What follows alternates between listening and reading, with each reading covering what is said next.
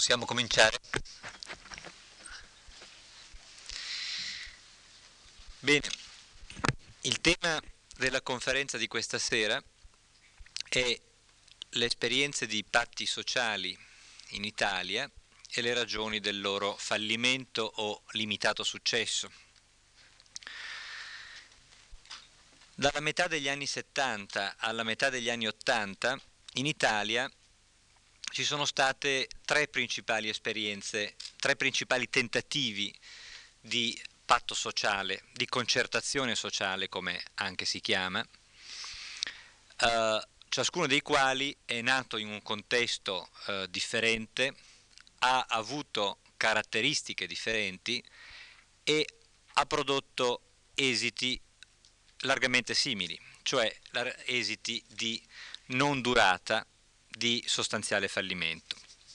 Eh, nella conferenza di questa sera cercherò di indicare brevemente eh, i contesti in cui questi tre tentativi eh, hanno avuto luogo, le caratteristiche che hanno assunto e le ragioni del loro limitato successo. Il primo tentativo di dare vita a una sorta di patto sociale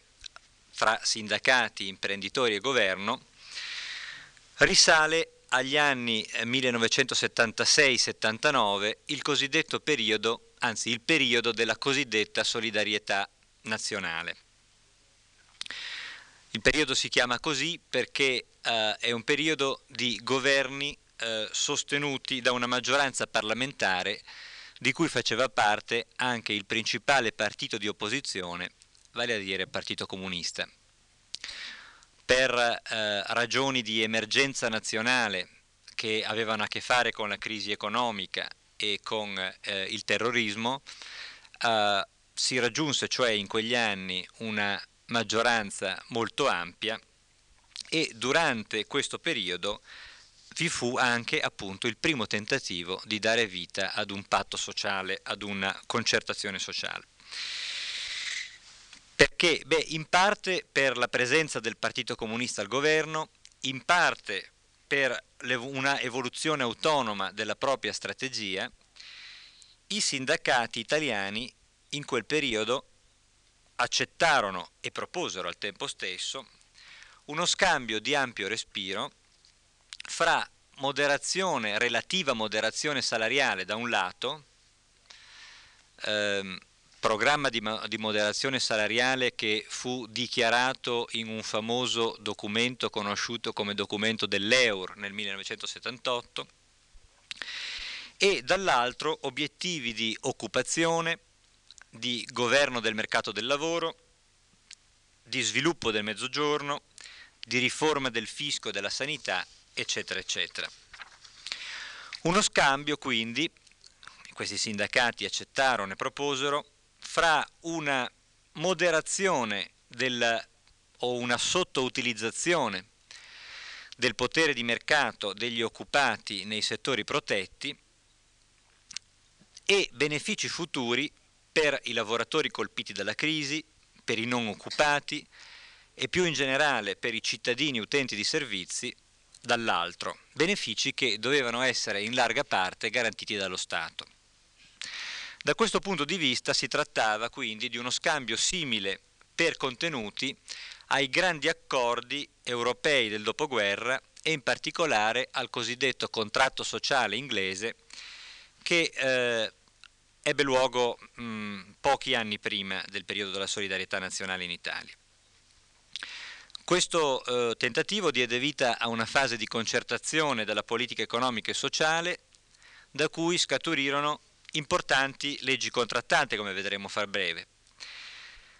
E tuttavia l'esperienza ebbe vita breve e nel, 1979 ci si ritrovò di nuovo in una situazione di stallo, di paralisi, di scambio politico bloccato, come si chiamò in quegli anni, situazione di stallo che dura fino al 1983. Che cosa determinò questa situazione di stallo? Che cosa determinò questo fallimento, questa mancanza di durata, di stabilità? Probabilmente gli stessi contenuti di quel patto sociale. Mi spiego. Gran parte degli osservatori politici hanno dato la colpa della breve durata di questa esperienza alla incapacità sostanziale dei sindacati di controllare i propri membri, di controllare la spinta rivendicativa che veniva dai lavoratori.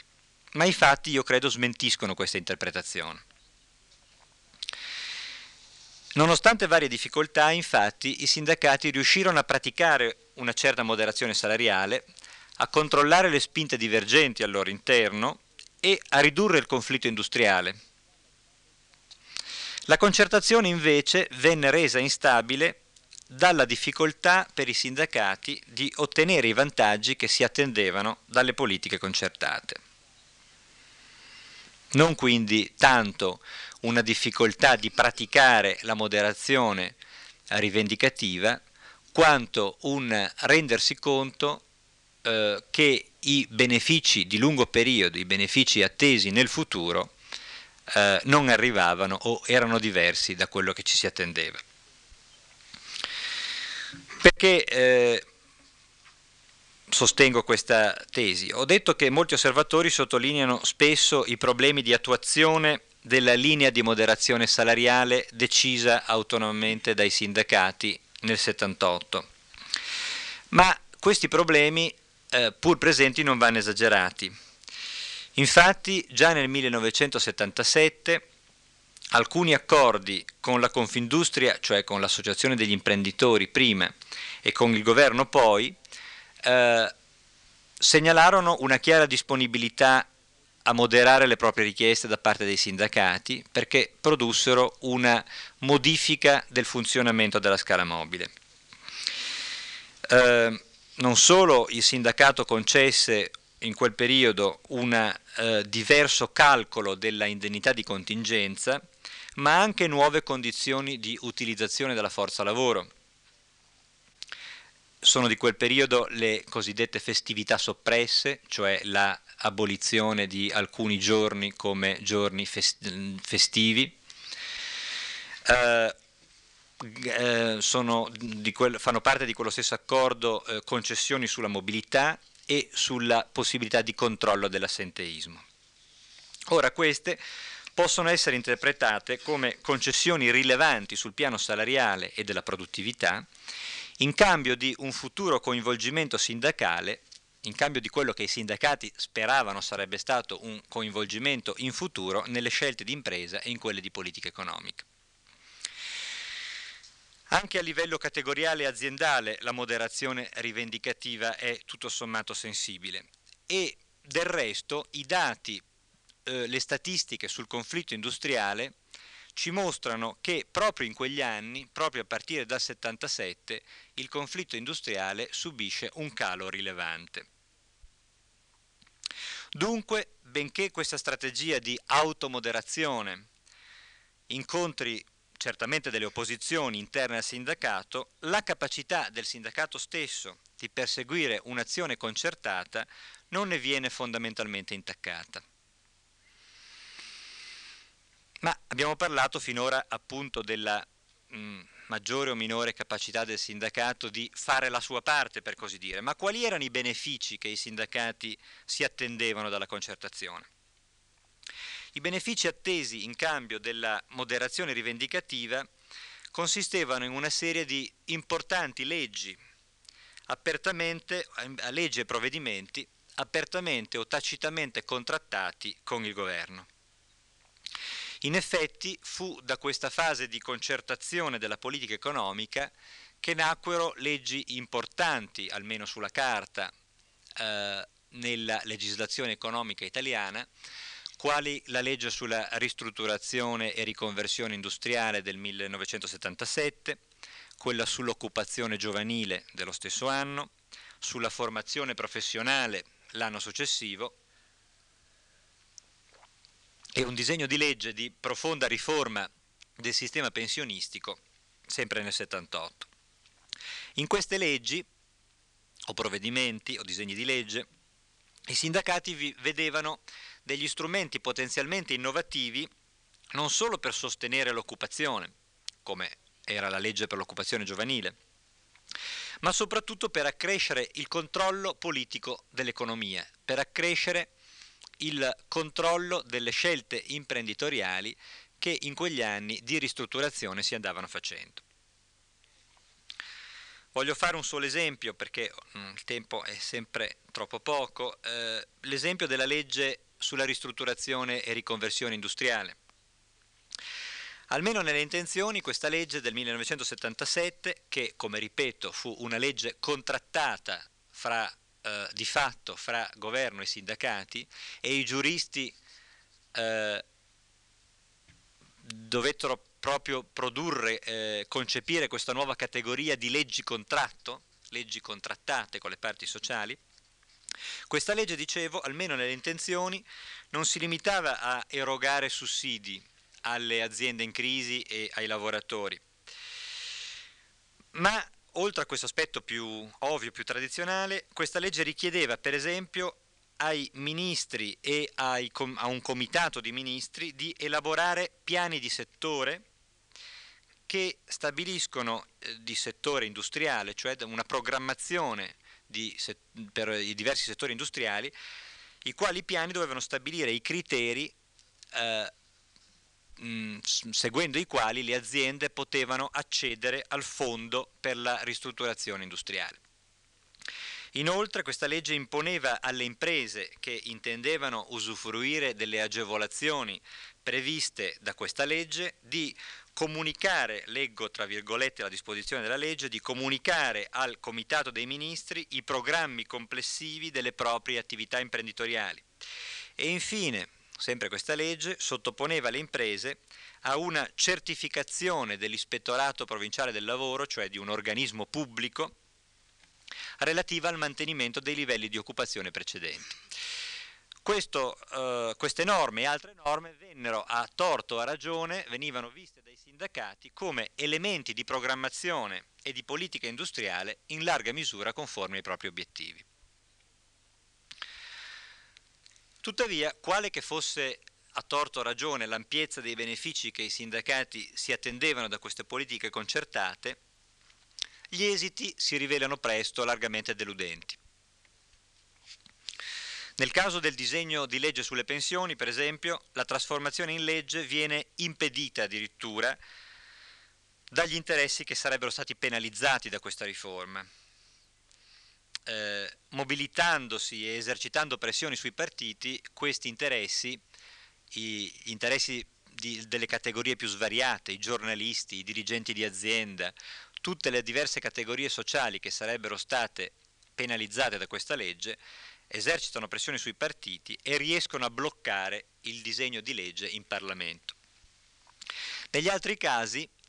negli altri casi in cui invece delle leggi passano in, in Parlamento, l'insuccesso delle politiche concertate dipende da diversi fattori. In primo luogo, la pubblica amministrazione non si mh, dimostra eh, capace, disponibile ad assumere quel ruolo attivo e capace di adottare quei comportamenti innovativi che sarebbero necessari per attuare lo spirito appunto innovativo di questi provvedimenti. In secondo luogo, lo stesso governo non riesce a trovare né la volontà politica né la capacità di prendere le ulteriori decisioni che sarebbero necessarie per attuare le stesse politiche concertate decise dal governo stesso. Per esempio, fare un esempio, i piani di settore eh, di cui ho parlato un momento fa per quanto riguarda la legge sulla ristrutturazione industriale dovevano venire elaborati dai ministri e dal comitato dei ministri e non furono mai elaborati in realtà.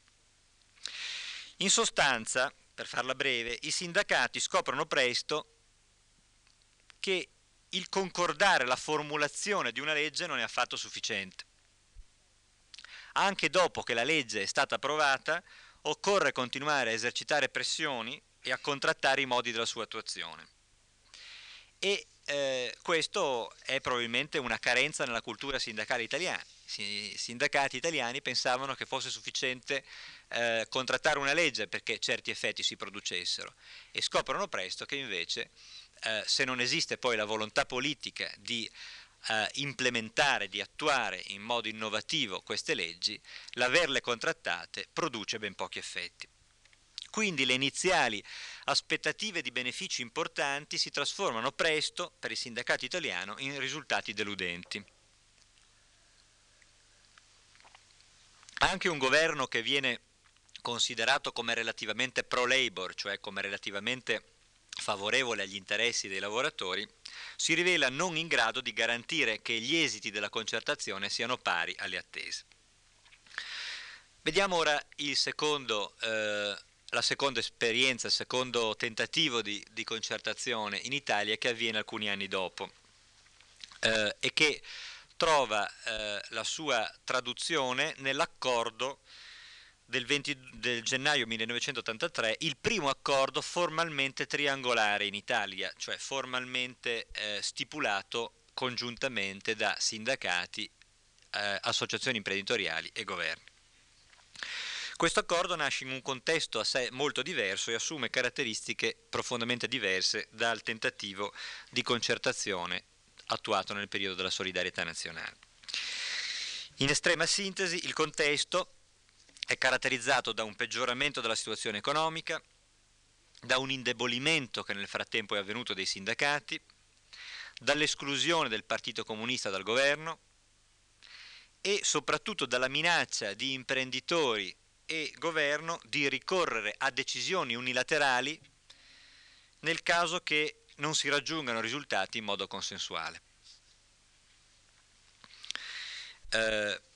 i risultati che il governo cerca di raggiungere in quel periodo sono soprattutto risultati di controllo dell'inflazione, che eh, è il problema cruciale o è visto come il problema cruciale in quel periodo. E, ripeto, eh, il contesto è dato soprattutto da una minaccia di imprenditori e governo di eh, agire unilateralmente per ridurre l'inflazione in assenza di eh, risultati raggiunti in modo consensuale. I sindacati appaiono sostanzialmente convinti della necessità di un accordo centralizzato per combattere l'inflazione, ma risultano profondamente divisi eh, sui suoi contenuti. Mm, forse non tutti sanno che in Italia i sindacati principali sono tre eh, e queste tre confederazioni sindacali, CGL, CISL e UIL, eh, avevano a lungo operato sulla base di un patto di unità d'azione di un patto federativo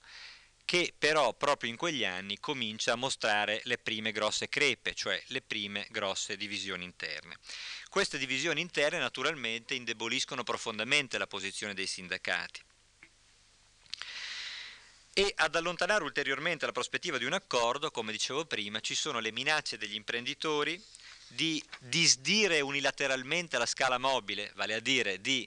non eh, rinnovare eh, l'accordo relativo alla eh, indennità di contingenza eh, quando dovrà scadere nell'anno successivo e la minaccia invece anche del governo di ricorrere a un blocco governativo di prezzi e salari nel caso che non si raggiunga un accordo consensuale. Nonostante tutte queste condizioni sfavorevoli,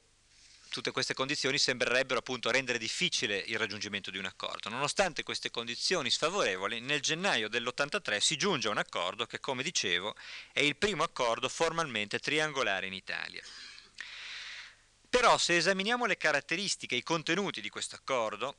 vediamo che sono profondamente diversi da quelli prima, del primo tentativo di concertazione, di quelli della del tentativo attuato durante la solidarietà nazionale, diversi per almeno tre aspetti. In primo luogo, si restringe l'area degli interessi rappresentati dal sindacato. Che cosa voglio dire? Voglio dire che in cambio della disponibilità a rivedere la scala mobile e, e a usare in modo più flessibile la forza lavoro, il sindacato riesce a ottenere vantaggi rilevanti per i soli lavoratori stabilmente occupati. I vantaggi che infatti il eh, sindacato ottiene sono sostanzialmente un aumento degli assegni familiari, che mi auguro, mi auguro che queste cose siano tutte facilmente traducibili in spagnolo, un aumento degli assegni familiari e una riduzione del drenaggio fiscale,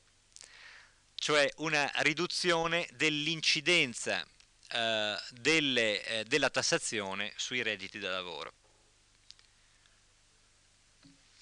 ma questi sono appunto vantaggi per i soli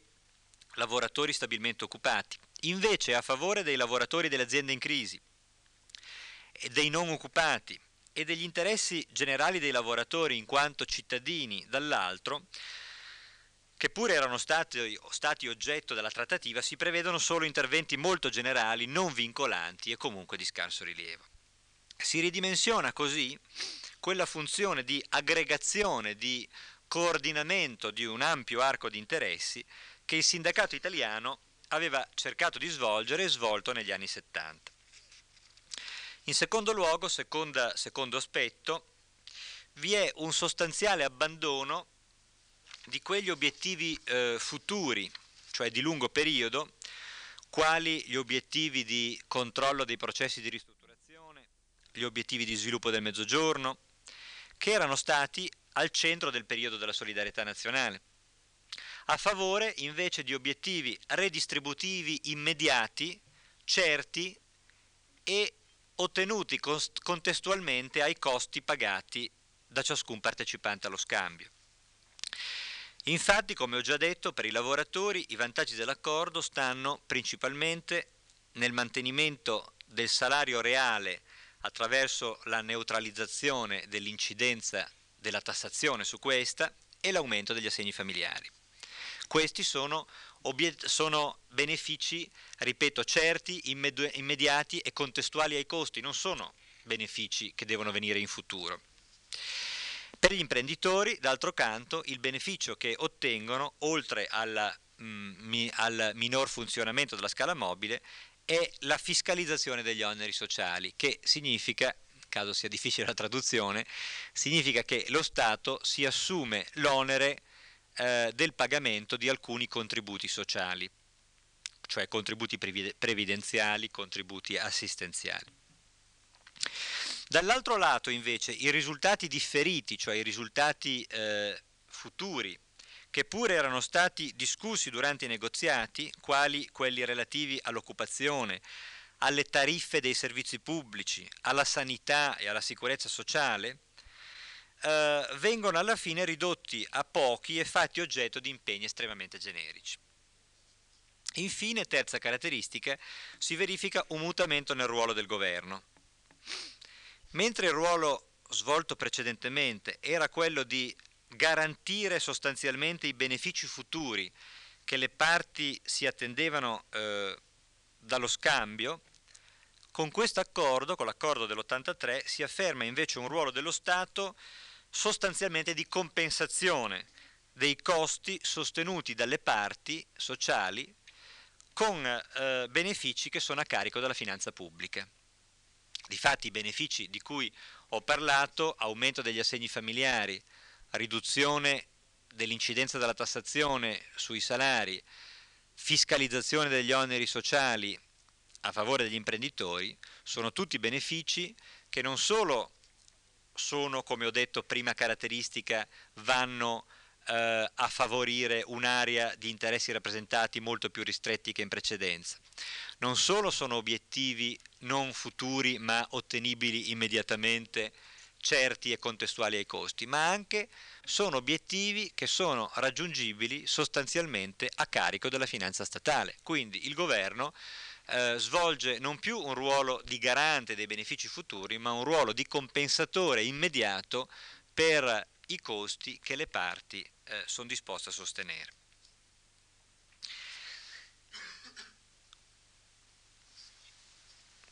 Possiamo quindi cercare di sintetizzare le differenze fra le due esperienze che abbiamo eh, discusso finora per poi inserire in questo contesto la vicenda eh, l'ultima vicenda, l'ultimo tentativo di eh, arrivare ad un patto sociale che si è avuto in Italia, vale a dire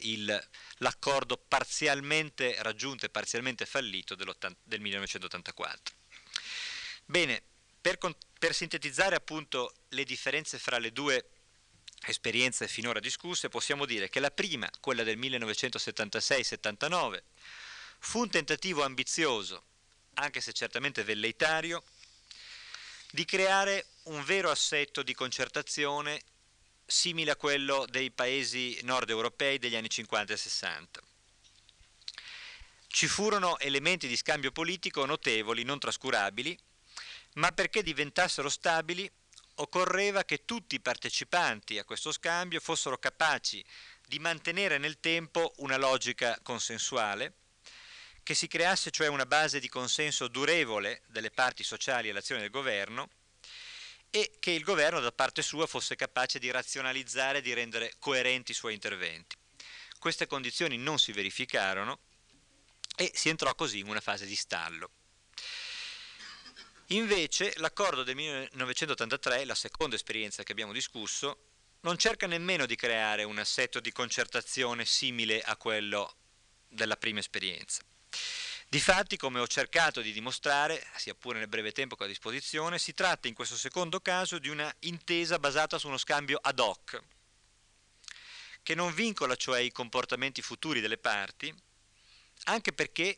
le parti sociali non si attendono appunto benefici di lungo periodo. Da questo punto di vista, quindi, l'accordo dell'83 è stato un tentativo più realistico, ma certo più limitato, del tentativo di concertazione del periodo 76-79. Quello che voglio dire è che, nonostante il fatto che molti osservatori eh, unifichino le due esperienze e considerino la seconda una sostanziale ripresa della prima, una sostanziale continuazione della prima, in realtà le differenze fra queste due esperienze, questi due tentativi, appaiono notevoli non appena consideriamo il contesto in cui hanno luogo e soprattutto i contenuti. Diversità di contesto e diversità di contenuti spiegano anche i diversi esiti del terzo tentativo di dar vita a un patto sociale cioè a un accordo centralizzato fra governo e parti sociali. Quel tentativo che poi è sfociato eh, nel decreto eh, governativo sul costo del lavoro del febbraio 1984, decreto che appunto, decreto governativo che durante la presidenza eh, di Craxi ha eh, avuto luogo in mancanza di un accordo fra tutti i partecipanti. Infatti, per spiegare brevemente, eh, questo, eh, questo, terzo eh, tentativo si conclude con la firma di un accordo eh, tra governo, imprenditori e due soli dei, dei, tre sindacati italiani, con invece la non firma, la, il rifiuto di firmare da parte del sindacato maggioritario, vale a dire la CGL e quindi a seconda dei punti di vista si può parlare di un accordo o di un non accordo, perché un accordo ci fu, ma non fu un accordo che coinvolse tutti i partecipanti. E in assenza appunto di un coinvolgimento di tutti i partecipanti e quindi di una, eh, mh, di una possibilità di eh, ottenere comportamenti consensuali, eh, il governo tradusse i contenuti di questo accordo in un decreto nel febbraio del 1984. Bene, le analisi di questa ultima vicenda, che è l'ultimo tentativo eh, che si ha in Italia di raggiungere un formale eh, accordo tripartito, cioè di dar vita formalmente a un'esperienza di patto sociale, le analisi di questa vicenda, dicevo, hanno sottolineato normalmente il ruolo giocato dalle divisioni sindacali, e soprattutto la dipendenza dei sindacati dai partiti politici. E in effetti questo è stato l'aspetto più appariscente di, di questa esperienza. Eh, anche il tipo di interpretazione più utilizzata dagli stessi protagonisti. E non c'è dubbio che eh, la vicenda di questo mancato accordo o accordo incompleto, come lo vogliamo chiamare, va innanzitutto vista in rapporto con la crescente divaricazione fra le strategie dei sindacati in dipendenza con il loro rapporto con diversi partiti. Per spiegare, eh, la CGL che non firma questo accordo eh, è il sindacato che eh, sindacato a maggioranza comunista e l'interpretazione di molti osservatori fu che in quel caso la decisione della CGL di non firmare l'accordo dipese dalla volontà del Partito Comunista di non legittimare il governo eh, che allora era presieduto per la prima volta da un socialista. Ora, eh, Certamente c'è del vero in questa interpretazione, nessuno può negare che eh, le divisioni fra i sindacati e la, a, la rinnovata dipendenza dalle logiche dei partiti eh, abbia giocato un ruolo rilevante in questa vicenda. E tuttavia io credo che una chiave di lettura che si limiti alle divisioni fra i sindacati e alla loro dipendenza dai partiti non sia sufficiente. Infatti tanto per dire una cosa molto semplice, eh, questa interpretazione eh, non dà conto del perché questi fattori abbiano manifestato effetti dirompenti nell'84 ma non un anno prima. Cioè perché un anno prima eh, in una situazione di, di divisione sindacale, di rapporti con i partiti sostanzialmente identica,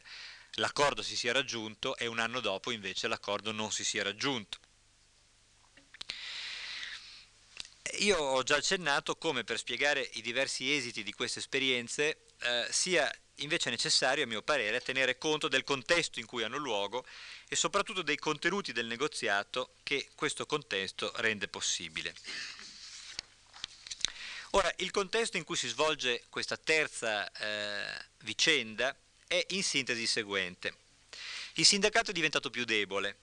e si trova esposto da un lato a una forte crisi di rappresentanza, vale a dire a una eh, eh, crisi di eh, lealtà e di adesione da parte della propria base.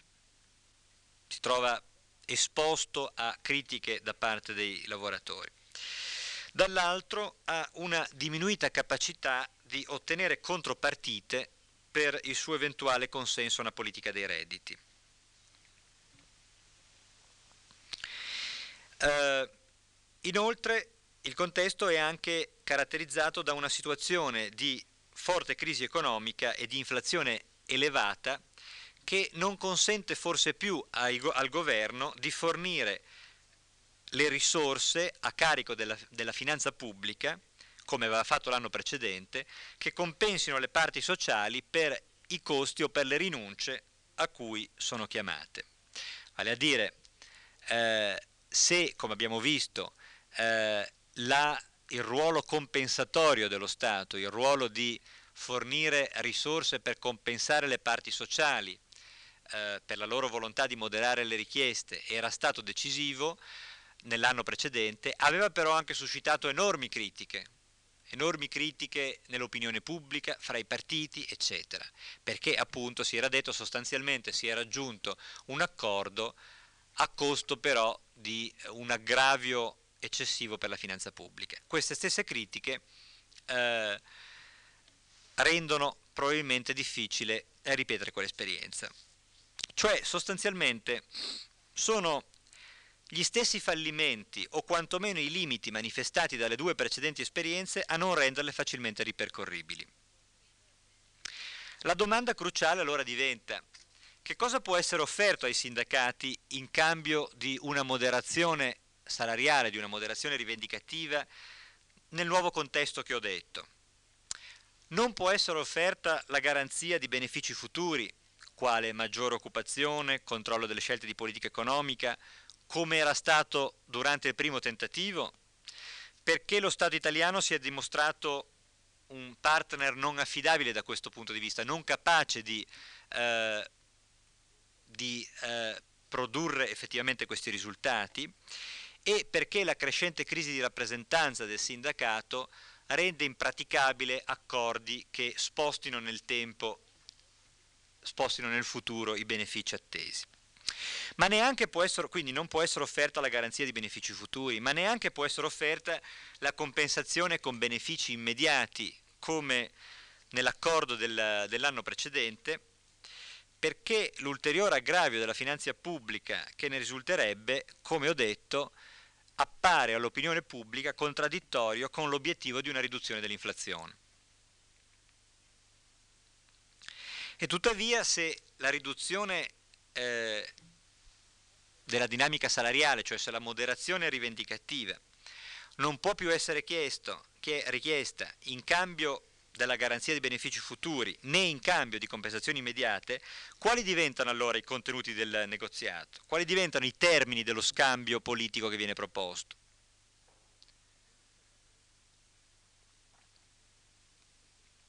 alcuni osservatori in Italia hanno suggerito che anche se le contropartite esplicite offerte ai sindacati erano molto vaghe e incerte, la contropartita reale consisteva nelle conseguenze previste di un tale, di un tale comportamento, vale a dire nella, nella riduzione dell'inflazione. Cioè molti osservatori hanno sostenuto che non c'era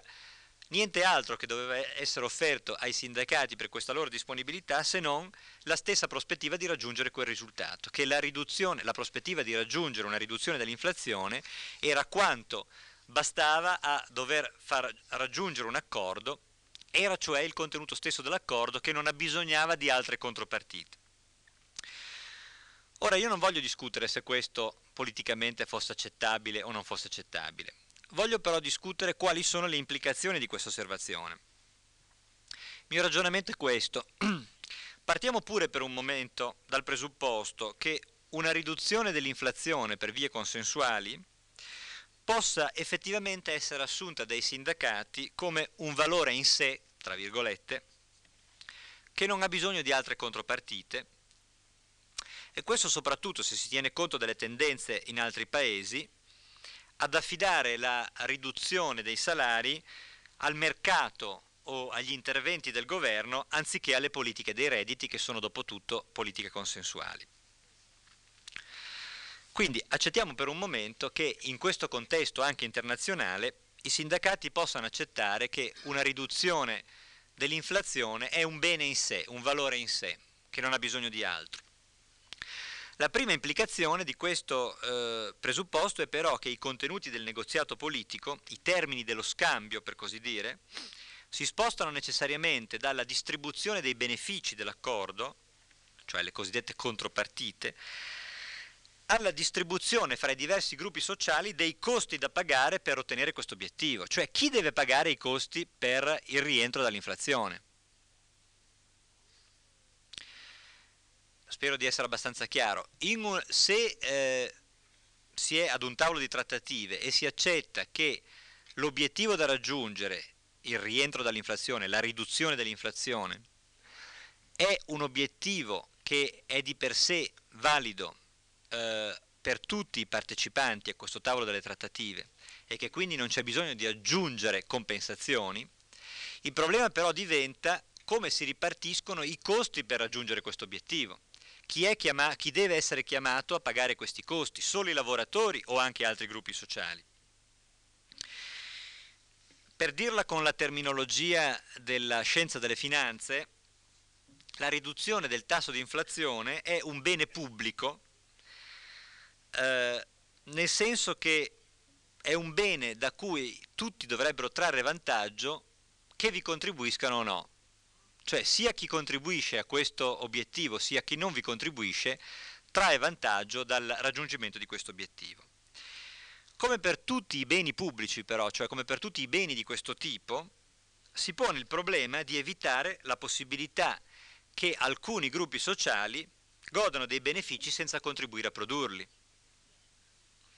Cioè la questione cruciale di un negoziato in cui non si scambiano vantaggi per questo o per quel gruppo sociale, ma si cerca invece di produrre un bene pubblico, cioè un bene che avvantaggia tutti, e la questione cruciale è la seguente, come si ripartiscono i costi del suo raggiungimento in modo equo? Quindi se è così, il reale criterio di valutazione dei termini dello scambio non riguardava in Italia tanto le tradizionali contropartite, ma il problema cruciale era piuttosto se lo Stato fosse o no in grado di far contribuire i gruppi sociali diversi dai lavoratori dipendenti all'obiettivo comune di ridurre l'inflazione. In Italia questo eh, problema è lo stesso problema, coincide con il problema dell'equità fiscale. Questa questione però non è stata posta efficacemente al centro del negoziato né da quei settori del sindacato che erano favorevoli al raggiungimento di un accordo né da quelli che vi si opponevano. salto alla seconda implicazione perché mi porterebbe via troppo tempo. Quali sono le conclusioni che possiamo trarre da queste esperienze? Le conclusioni che possiamo trarre sono che Le progressive difficoltà che eh, il negoziato politico centralizzato, le esperienze di patti sociali hanno incontrato in Italia, in queste tre vicende che ho molto brevemente analizzato, si inseriscono in un quadro europeo di complessivo declino delle esperienze di concertazione. Il caso inglese è quello limite, ma eh, anche negli altri paesi i rapporti di concertazione fra governi e sindacati si sviluppano ormai con difficoltà e comunque producendo lacerazioni fra le organizzazioni sindacali. Mi pare, leggendo la stampa, che anche in Spagna eh, questo eh, stia avvenendo. Le ragioni di questo declino della concertazione dei patti sociali mi sembrano abbastanza chiare. I governi si trovano oggi di fronte sindacati molto indeboliti, che quindi costituiscono dei partners meno importanti per loro perché sono meno in grado di aggregare consenso e di legittimare l'azione dei governi. D'altra parte gli, gli, imprenditori, nella nuova situazione di rapporti di forza a loro più favorevoli e di dominio direi dell'ideologia del mercato, spesso considerano le istituzioni della concertazione come vincoli inutili alla loro libertà d'azione. E infine per ciò che riguarda i sindacati, anche dove essi hanno mantenuto un certo potere, come in Italia, la loro attenzione tende sempre di più a spostarsi a livello dell'azienda, come del resto abbiamo visto nella scorsa conferenza e come ridirò meglio nella prossima, cioè a spostarsi a livello dell'azienda anziché a quello del negoziato politico. E questo soprattutto per recuperare un rapporto con la loro base che si è andato gravemente deteriorando durante le esperienze di concertazione centralizzata. Quindi, per motivi che hanno a che fare con tutti e tre i protagonisti, con tutti e tre gli attori, la concertazione sociale non sembra essere più all'ordine del giorno. E tuttavia io credo che, anche se ha perso di importanza, non è però destinata a sparire. Se con il proseguire dell'attuale fase di espansione economica che tocca diversi paesi europei, il potere di mercato dei lavoratori torna ad aumentare, governi e imprenditori saranno probabilmente di nuovo tentati di ricorrere a qualche forma di politica dei redditi consensuale. Ma anche, la, anche per i sindacati, io credo, la concertazione può oggi assumere alcune funzioni più leggere, per così dire, di quelle eh, che le erano assegnate alcuni anni fa, ma al tempo stesso cruciali. Anzitutto può svolgere la funzione di controbilanciare almeno in parte i rischi che sono inevitabilmente insiti nel nuovo decentramento dell'azione contrattuale. I rischi cioè di riprodurre, rafforzandole, le diseguaglianze fra i lavoratori che nascono dal fatto che questi hanno un diverso potere di mercato contrattuale. Io credo che l'articolazione, la diversificazione il decentramento della contrattazione vadano però ricondotte entro un quadro di regole generali minime che non possono essere altro che il prodotto di una contrattazione politica. In secondo luogo, la concertazione può svolgere per i sindacati il ruolo di regolare quegli aspetti che non possono trovare soluzioni soddisfacenti a livello di azienda e per i quali invece le risorse fornite dalle istituzioni pubbliche, nazionali o locali, sono cruciali. La questione dell'occupazione da questo punto di vista è chiaramente quella ovvia e principale. Il ruolo del potere politico è certamente decisivo nel riequilibrare eh, i rapporti di forza sul mercato e nel consentire soluzioni al problema dell'occupazione che non siano dettate semplicemente dall'esito dei rapporti di forza. E allora la contrattazione politica con i governi centrali e periferici può riacquistare una importanza notevole, io credo, per i sindacati, se questi riescono a spostarne i contenuti da quelli tradizionali e praticamente esclusivi del controllo dell'inflazione a quelli di una politica attiva del lavoro, cioè di una politica di gestione del mercato del lavoro, in particolare forse a quelli relativi al sistema di formazione professionale e di istruzione della forza lavoro in generale, che oggi appaiono decisivi per un reale controllo del funzionamento del mercato del lavoro. Con questo credo che eh, eh, sia meglio chiudere e eh, lasciare eh, un po' di spazio per eh, la discussione. Ci sono, credo, forse più che nelle conferenze precedenti, elementi di eh, somiglianza, di, di, confronti possibili con la situazione spagnola recente, mh, mm, elementi comuni anche di previsione rispetto ai trends futuri e quindi credo che la, eh, l'oggetto di, di, un possibile dibattito sia eh, più che ampio.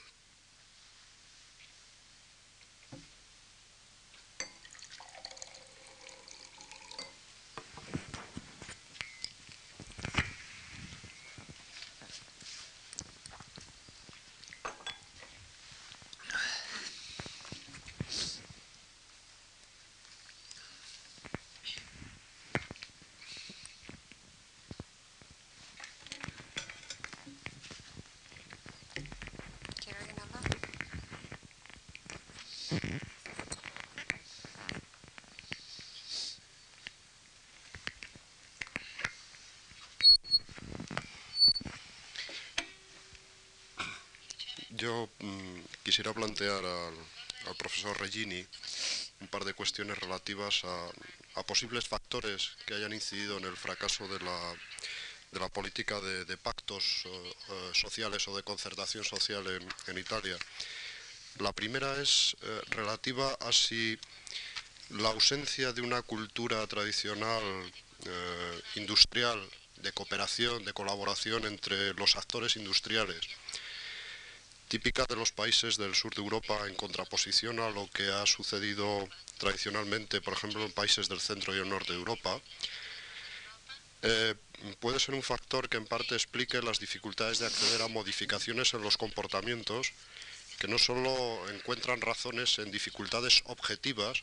de la situación económica o de la capacidad de actuación de los actores, por ejemplo, debilidades no solo del Estado a la hora de hacer eficaces o de hacer eh, efectivas sus compromisos políticos, sino a tradiciones, por ejemplo, de los actores que no están acostumbrados, de los actores colectivos en muchas ocasiones, a plantear eh, objetivos o asumir objetivos a largo plazo y que en muchas ocasiones trabajan siempre con miras oportunistas de lograr las máximas ventajas posibles, no solo con los mínimos costes, sino además al más corto plazo posible de tiempo. Y en segundo lugar, si realmente los países eh, del sur de Europa donde eh, el fracaso de las políticas de pacto social no puede encontrar también dificultades en eh, justamente su posición o inserción en el contexto de la economía internacional, y el que sean países que quizá cuenten con menos recursos desde el punto de vista, por ejemplo, tecnológico, para insertarse en aquellos segmentos o sectores de los mercados en los que la producción de calidad y por lo tanto los compromisos de los trabajadores con una producción eh, de calidad y en los cuales su compromiso activo con la producción es clave, no puede hacer que en estos países realmente eh, ese compromiso activo de los trabajadores con una política global de concertación eh, social, no solo a nivel del país, sino también a nivel de las empresas, sea menos valorizable que en países como, por ejemplo, la República Federal de Alemania o Suecia, y que, por lo tanto, en estos países muchas veces los objetivos, tanto por parte de las patronales, asociaciones empresariales como gobiernos, estén muy reducidos o fijados simplemente a recuperar eh, tasas de inflación o niveles de precios que favorezcan la inserción del país en el contexto general de la economía mundial, pero muy reducidos al problema puramente de la competencia en el terreno de los precios, no planteándose, porque a lo mejor no tienen muchas posibilidades por su potencial tecnológico, de plantear otros términos de competitividad que abran un espacio más real para poder considerar cosas como las que ha mencionado en, en la última parte de su intervención. Gracias.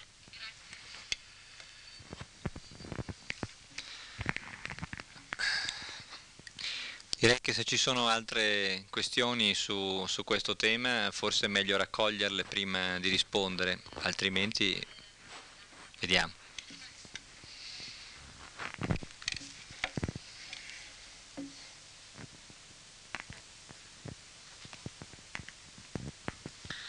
Ma forse risposta, le risposte possono anche sollecitare meglio nuovi interventi. Dunque, credo che mh, i due fattori mh, indicati siano indubbiamente molto interessanti e, e la domanda è stata molto ben argomentata. Eh, credo però che, eh, mh, non mi ricordo, ma credo che chi ha fatto la domanda non sia stato presente alla mia scorsa conferenza perché eh, in qualche misura io nella mia scorsa conferenza ho proprio argomentato contro eh, l'esistenza in Italia delle due eh, caratteristiche che ora sono state ricordate. Vediamole un attimo brevemente, anche se vorrei appunto farlo molto brevemente perché non vorrei annoiare chi invece ha già assistito alla scorsa conferenza sul riaggiustamento industriale. Primo, l'assenza di una cultura di collaborazione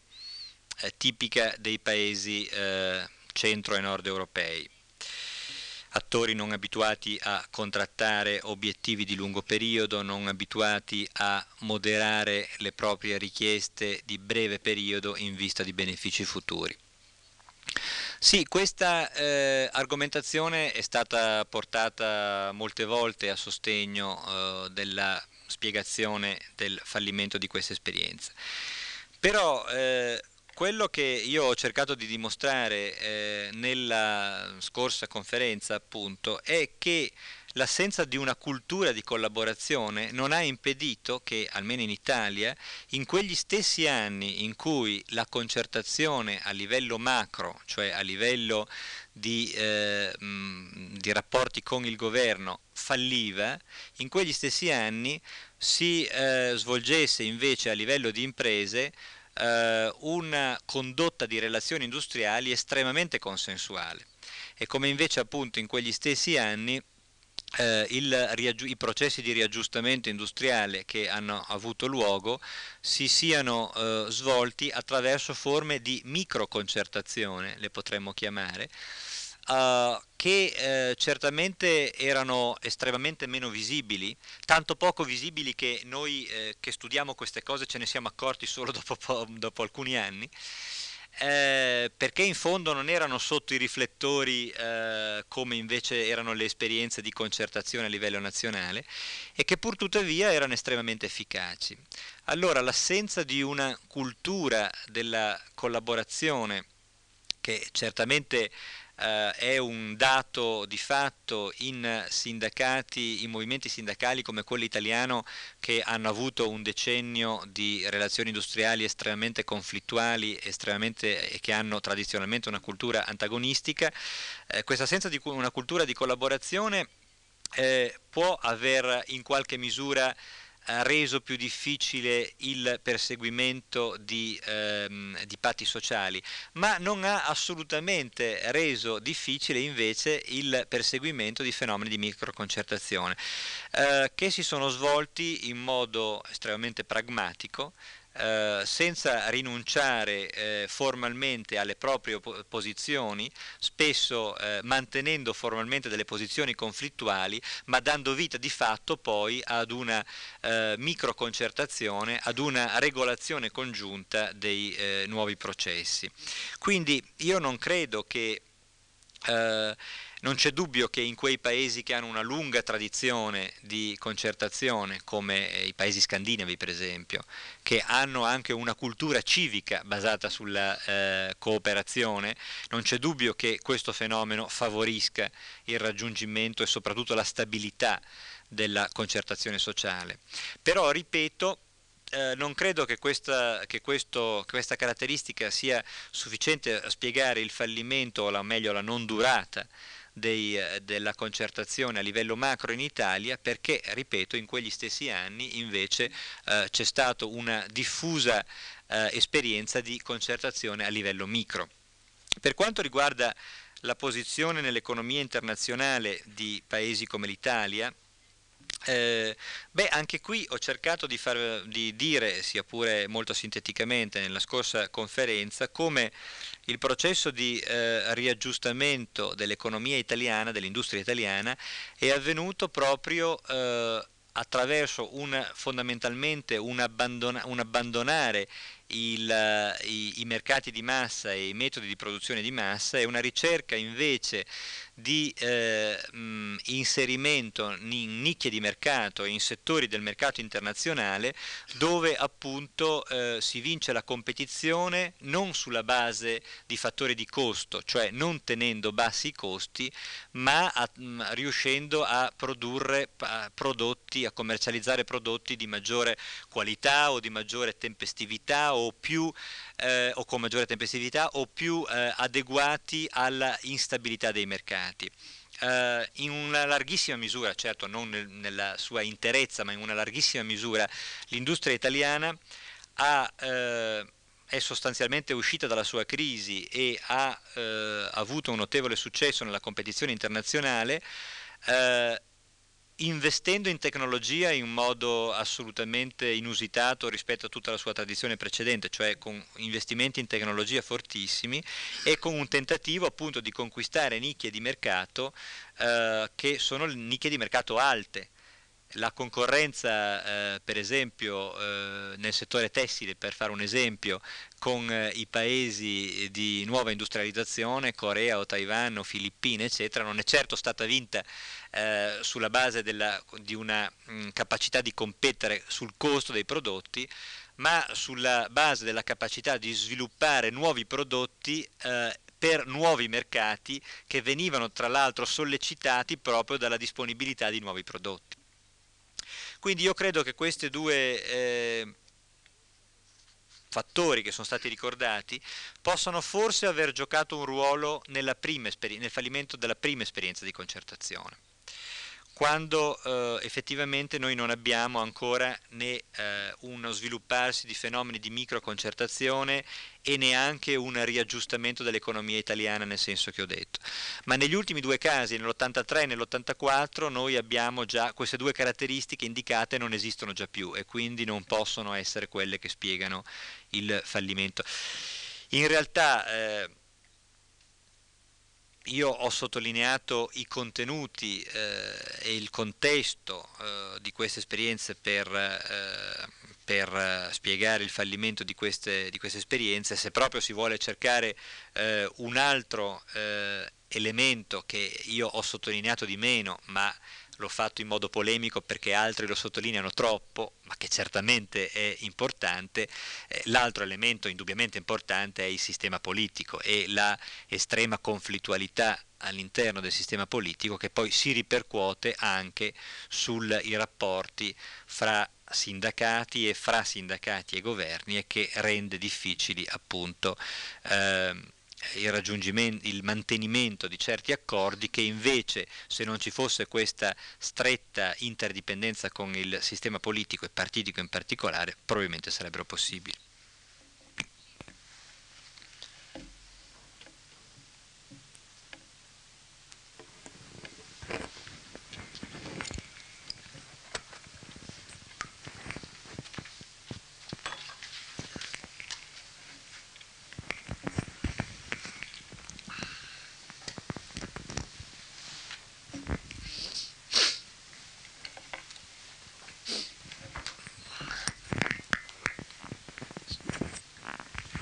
Profesor Regini,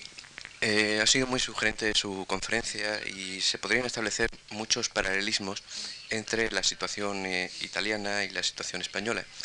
pero yo me querría concentrar en, solamente en uno de ellos. Eh, llevamos en España estos dos últimos años sin concertación a nivel nacional. Se ha producido un curioso fenómeno parecido al de Italia, en cuanto que ha habido concertaciones en las empresas eh, privadas eh, bastante eh, importantes. Sin embargo, eso no ha sucedido así en la empresa pública y entre los funcionarios. ¿Podría decirse lo mismo de Italia? ha habido un conflicto en ausencia de marcos nacionales, ha habido un conflicto entre trabajadores de empresas públicas y funcionarios y gobierno.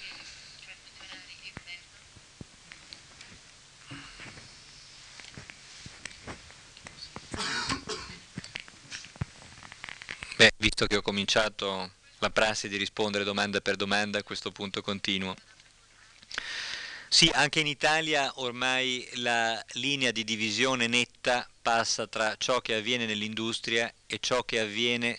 non tanto nel settore pubblico in generale, quanto nei servizi pubblici. Nel settore pubblico in generale, cioè fra i dipendenti dello Stato, eh, c'è una situazione, eh, con, con l'esclusione dei servizi pubblici, c'è una situazione largamente simile a quella dell'industria eh, sostanzialmente una situazione di non conflitto, di eh, eh, relazioni altamente consensuali, eccetera. Quello che oggi è eh, la spina, l'elemento deviante per così dire, l'elemento che eh, destabilizza questo quadro eh, che ho fatto de, della, di relazioni industriali eh, estremamente consensuali a livello micro sono i servizi pubblici. I servizi pubblici, in particolare eh, alcuni settori in Italia, gli insegnanti, i eh, dipendenti delle ferrovie e i dipendenti delle linee aeree, con in più alcuni altri, ma questi sono probabilmente quelli che hanno dato vita ai conflitti più eclatanti e hanno dato vita anche alla formazione addirittura di eh, sindacati, movimenti e sindacati alternativi ai tre sindacati confederali. Dicevo, in questi settori eh, invece la regola che continua a dominare è quella del conflitto e si è parlato, alcuni sociologi, in particolare un sociologo italiano a Cornero, ha parlato di una terziarizzazione del conflitto che ormai eh, ha luogo in una società e in un sistema industriale come il nostro. Non so se questo è traducibile in spagnolo, spero di sì. Eh, questo appunto è eh, quanto è avvenuto. Questo quadro eh, che ho disegnato prima eh, non vale non vale per che cosa? Non vale sostanzialmente per i settori protetti nella, protetti dalla concorrenza internazionale. Questo è interessante sono i settori esposti alla concorrenza internazionale, i settori quindi che, per i quali eh, il successo nel processo di riaggiustamento è una condizione fondamentale di sopravvivenza, quelli in cui si riesce col tempo a eh, far emergere e poi a consolidare relazioni industriali sostanzialmente consensuali. Non le chiamerò cogestionali perché i nostri sindacati si arrabbiano immediatamente quando sentono questa parola, ma di fatto. Ehm, invece sono i settori protetti dalla concorrenza internazionale, in particolare i servizi pubblici, quelli in cui eh, l'efficienza, la produttività, l'aggiustamento non sono una condizione di sopravvivenza, quelli in cui eh, il conflitto eh, continua ad essere la caratteristica dominante dei rapporti, delle relazioni industriali. Questo è molto interessante e deve far riflettere, credo che abbia fatto riflettere ancora troppo poco gli studiosi di relazioni industriali, sociologi in genere, ha fatto però riflettere i lavoratori e in un certo senso ha fatto riflettere i lavoratori che hanno in qualche modo riflettuto su questo molto prima i lavoratori, dico dell'intendo i lavoratori tradizionali, quelli dell'industria, molto prima che non gli scienziati sociali. Il conflitto che è stato per eh, un lungo periodo, per tutti gli anni 70, l'essenza stessa del modo di eh, esistere e di agire eh, del sindacato, viene oggi visto come un'arma usata da settori non operai, da settori comunque eh, non tradizionali. Gli insegnanti sono appunto un settore non tradizionalmente, eh, non, naturalmente non tradizionalmente operaio, ma neanche tradizionalmente sindacato, viene vista quindi come un'arma che è usata per così dire in modo improprio, in modo diverso, con un significato e con un valore diverso rispetto al modo in cui quest'arma è stata tradizionalmente usata, con un aggravante tra l'altro, che, che nei servizi pubblici quest'arma danneggia, non, ovviamente non danneggia tanto gli imprenditori, la controparte, quanto danneggia gli utenti, i cittadini, i lavoratori stessi, perché quando c'è uno sciopero nelle ferrovie o uno sciopero eh, de- degli insegnanti, i primi a essere danneggiati, non i primi, ma tra gli altri a essere danneggiati sono anche i lavoratori. E questo è una cosa che eh, in qualche misura, a mio parere, se vogliamo, ha contribuito ulteriormente nella cultura dei lavoratori eh, dell'industria a far eh, ritenere il conflitto come qualcosa che ormai ha perso il suo significato antico, il suo significato di, di una manifestazione di identità, di un modo di essere eh, lavoratore, perché il conflitto è diventato un'arma usata da altri strati sociali. E questo ha pro, appunto prodotto anche, ha come dire, rafforzato la tendenza alla, a relazioni industriali più cooperative, più consensuali nei lavoratori dell'industria. De su exposición eh, parece desprenderse, podría desprenderse, que un elemento importante a considerar en el análisis de estos tres periodos, de estos tres momentos, sea la relación entre sindicatos y partidos políticos. Me explico. Parecería que en el momento del primer, eh, eh, en la primera etapa, el, la CIL, por ejemplo, tiene una actitud frente a la concertación con el Estado que está determinada en buena medida por la presencia del Partido Comunista en el gobierno. Al ser excluido del pentapartito, el Partido Comunista, la CIL adopta, parece adoptar otra actitud en los dos momentos posteriores. Yo creo que esto es importante para eh, examinar el papel,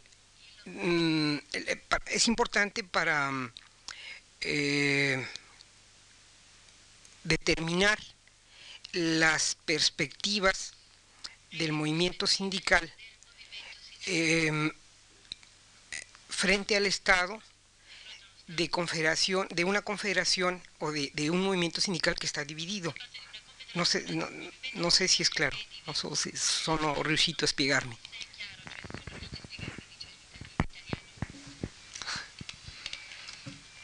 Sì, sì, è molto chiaro. Dunque, eh, non c'è dubbio che il problema del rapporto con i partiti è estremamente importante, è cruciale per spiegare come sono andati questi tre vicende. È talmente ovvio che è importante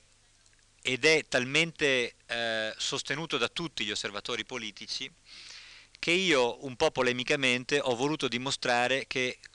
che questo non è l'unico fattore che spiega come sono andate queste vicende, che non è solo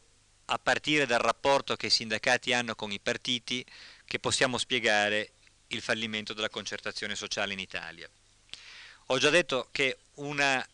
esempio molto semplice è il fatto che nel 1983 e nel 1984 la posizione dei partiti nel sistema politico italiano è identica. Il Partito Comunista in entrambi i casi, a differenza che primo, eh, nella prima vicenda, è escluso da ogni maggioranza di governo. Questo non impedisce alla CGL nel 1983 di firmare un accordo. La stessa posizione del sistema politico produce l'anno successivo invece un accordo che è firmato da solo due sindacati. Questo è un esempio eh, molto semplice ma molto ovvio per dimostrare che eh, il rapporto con i partiti non basta a spiegare come vanno, come sono andati queste vicende. Io credo, ripeto, che nel 1976-79 i sindacati eh, decidono di provare per la prima volta in Italia una eh, politica di concertazione sociale, certamente anche perché il Partito Comunista fa ora parte della maggioranza parlamentare, ma anche e soprattutto perché, come ho cercato di eh, spiegare, si attendono dalla concertazione benefici rilevanti in termini appunto di, come ho spiegato, di, di, di maggiore occupazione, di sviluppo del mezzogiorno, di riforme sociali, eccetera, che eh, per lo sviluppo autonomo della loro strategia sono importanti. Dico per lo sviluppo autonomo della loro strategia, cioè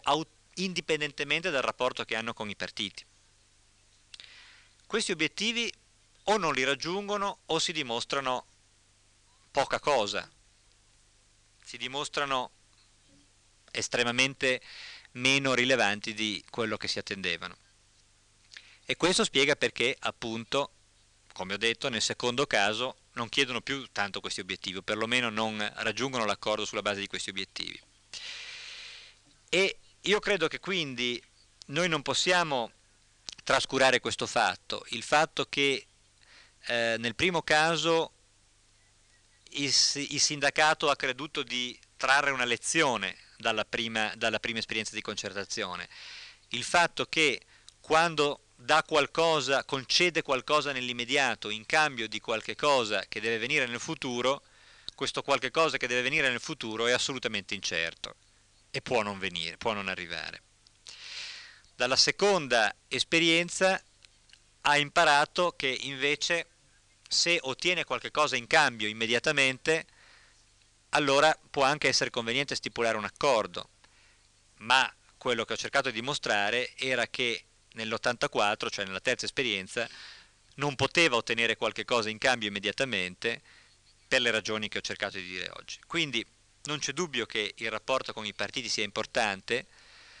non c'è dubbio che non possiamo spiegare gli esiti di questi tre tentativi soltanto a partire dal rapporto con i partiti.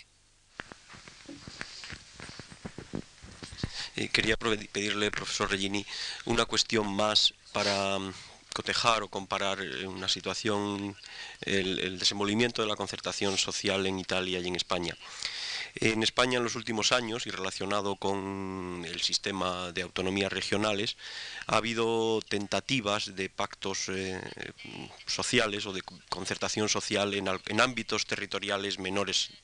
eh, del Estado en ámbitos territoriales, yo creo que principalmente en regiones de vieja tradición industrial y esas tentativas han estado relacionadas más que propiamente con la negociación colectiva, con la posibilidad de construir políticas industriales concertadas o de construir instrumentos concertados de promoción industrial y de eh, promoción del empleo. Mm, eh, no hay creo, o al menos yo no dispongo de un balance bien informado de estas experiencias, pero sí que creo que es una vía tentativa, que es una tentativa o una vía que van a tentar eh, que va a seguir siendo atractiva la vía de concertaciones sociales en ámbitos territoriales menores, más y me teniendo en cuenta las quiebras que en algunos actores del sistema de relaciones industriales como sindicatos y patronal hay en España. Me gustaría conocer eh, eh, mm, la situación de Italia al respecto, es decir, concertaciones sociales en ámbitos territoriales menores, cuál es su balance sobre ella y cuál es el papel que usted otorgaría en el futuro a estas concertaciones. Sì, è molto importante, molto interessante questo che mm, mi dice sta avvenendo in Spagna, mi piacerebbe tra l'altro saperne di più, eh, perché credo che sia proprio una delle possibilità future della concertazione, quella che nel linguaggio di noi sociologi e politologi si chiama la concertazione a livello meso, per distinguerla da quella a livello macro e a livello micro. Eh, concertazione cioè a livello, eh, di, a livello locale e regionale. Dunque, in Italia la situazione è questa, che eh, una concertazione esplicita, cioè con un eh, raggiungimento di accordi triangolari formali a livello regionale non c'è. Non esiste, anche perché eh, le regioni nell'ordinamento italiano hanno relativamente poche competenze di interesse per i sindacati, eh, hanno alcune competenze in materia di politica del lavoro e di politica industriale, ma eh, non hanno grandi eh, competenze che siano di interesse per i sindacati. Quello che si è sviluppato a livello regionale e che però è l'esito di eh, politiche eh, a suo tempo contrattate a livello nazionale, è l'inserimento dei sindacati e degli imprenditori in organismi misti di eh, implementazione delle politiche del lavoro. Per esempio, in tutte le regioni esistono delle commissioni che si chiamano commissioni per la mobilità, che eh, devono appunto, eh, di cui fanno parte rappresentanti della regione, rappresentanti dei sindacati rappresentanti degli imprenditori e che devono dare pareri per esempio sull'uso della cassa integrazione o devono dare pareri eh, sulla, eh, sui progetti di prepensionamento e cose di questo tipo. Ultimamente queste commissioni hanno svolto anche un ruolo molto importante perché sono quelle che approvano o non approvano le richieste degli imprenditori di accedere ai contratti di formazione e lavoro che sono una mh, mm, forma eh, mediante, quali, che, mediante, la quale mh, mm, negli ultimi anni una legge ha stabilito che possano essere aggirati i vincoli eh, le rigidità nella assunzione di lavoratori, cioè sostanzialmente che consente che vengano assunti lavoratori giovani sotto i 29 anni eh, in modo estremamente più flessibile e con alcuni sconti per gli imprenditori rispetto alle normali assunzioni. Ecco, su questi aspetti di implementazione, di attuazione delle politiche, eh, ci sono organismi di tipo tripartito, triangolare ma eh, quello che non c'è è invece un eh, fenomeno di concertazione esplicita sulla formazione delle politiche. Però eh, in alcune regioni, soprattutto nelle regioni della cosiddetta terza Italia, cioè nelle regioni dell'Italia centrale e eh, nord-orientale, che sono caratterizzate da una prevalenza di aree di piccola impresa